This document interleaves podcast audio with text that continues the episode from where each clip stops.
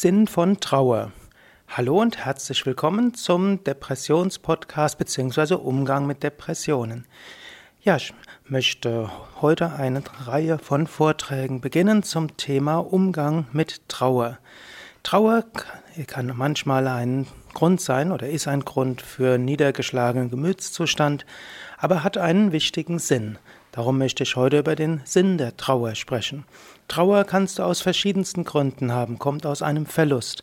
Du hast einen liebgewordenen Menschen verloren, sei es, dass er umgezogen ist, weggezogen ist, dass es eine Trennung gab, dass jemand gestorben ist, dass hm, jemand andere Prioritäten setzt und sich deshalb weniger häufig mit dir trifft. Du kannst auch trauern um ein Auto. Manche Menschen trauern darum, wenn sie ihr Auto nicht mehr haben können. Du kannst um dein Haustier trauern. Du kannst trauern über jede Art von Verlust. Wozu dient überhaupt Trauer? Ja, wenn du dein Leben ausgerichtet hast, dann hast du Verbindung, du hast Beziehung, du hast Beziehung zu Menschen, du hast einen bestimmten Tagesablauf, du hast einen bestimmten Rhythmus, du hast Dinge, die dir besonders wertvoll sind. Und wenn dieses durcheinander gerät, dann muss dein System sich neu einrichten. Wenn du, wenn dir ein Mensch besonders wichtig war und dieser Mensch ist jetzt nicht mehr so in deinem Leben, dann ist etwas in deinem Leben verschwunden.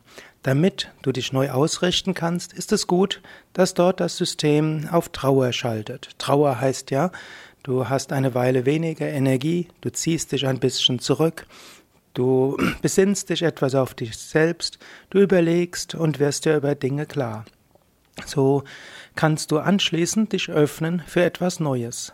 So ist Trauer etwas sehr Sinnvolles und es ist auch gut, die Emotion der Trauer durchaus zu erleben. Im Kleinen wie auch im Großen. Und manchmal kommen stärkere Depressionszustände deshalb, weil vielleicht ein oder mehrere Trauerphasen nicht erlebt worden sind dass du über die ein oder andere Verlustängste hinausgegangen bist oder über den ein oder anderen Verlust einfach durchgebrettert hast und dir die Zeit nicht genommen hast. Dann nimmt sich das System später Zeit und dann dauert es etwas länger. Daher, wenn du etwas verlierst, ist es gut, einen Moment lang innezuhalten, dir einen Moment lang bewusst zu werden. Und wenn es etwas Wichtigeres ist, dann dauert der Moment nicht nur kürzer, sondern eben auch länger. Wenn du einen wertvollen Menschen verloren hast, dann kann die Trauer ja, ein Jahr, zwei Jahre dauern und vielleicht immer wieder kommen, sogar für den Rest deines Lebens. All das hat seinen Sinn, all das ist gut. Und das ist das Erste, worum ich heute sprechen will, worüber ich heute sprechen will. Trauerphasen sind etwas Sinnvolles, sind etwas Wichtiges, sind etwas Wertvolles im Leben. Und als solches kannst du sie annehmen. Leben ist eben nicht nur Spaß, sondern Leben ist auch tieferes. Leben kann eben auch heißen, die verschiedensten Emotionen bewusst zu leben und sich bewusst zu sein, dass sie ihren Platz haben.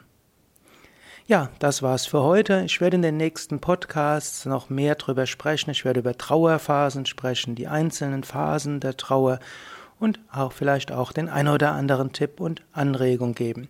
Der Tipp heute ist einfach, falls du einen Verlust hattest, erlaube es dir, eine Phase der Trauer bewusst zu erleben.